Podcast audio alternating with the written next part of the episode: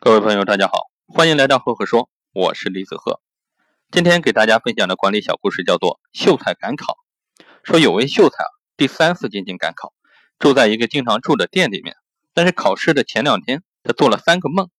第一个梦是梦到自己在墙上种白菜；第二个梦是下雨天，他戴了斗笠还打伞；第三个梦是梦到了跟心爱的表妹脱光了衣服躺在一起，但是是背靠着背。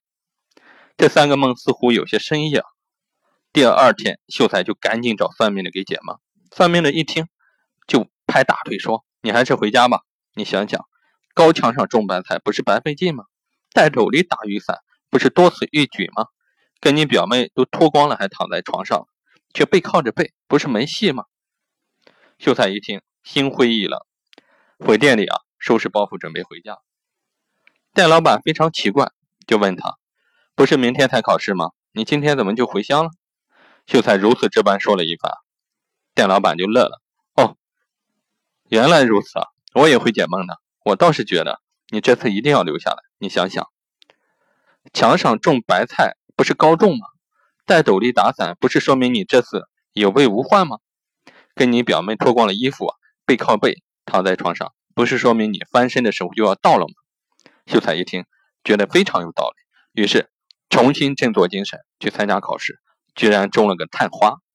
各位听到这里，是不是觉得心态很重要呢？那我在这里简单给各位做一个分析，就是积极的人，随便一句话对他都是激励。我们的企业领导人啊，心态和思想直接决定了企业的发展前景和走向，也决定了事业的成功与否。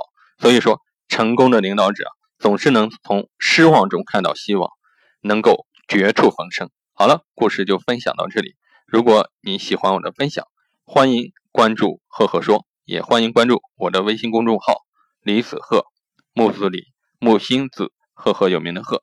每个周一，我会在上面跟各位分享一篇原创思考，与喜马拉雅分享的内容完全不同。谢谢各位关注，谢谢。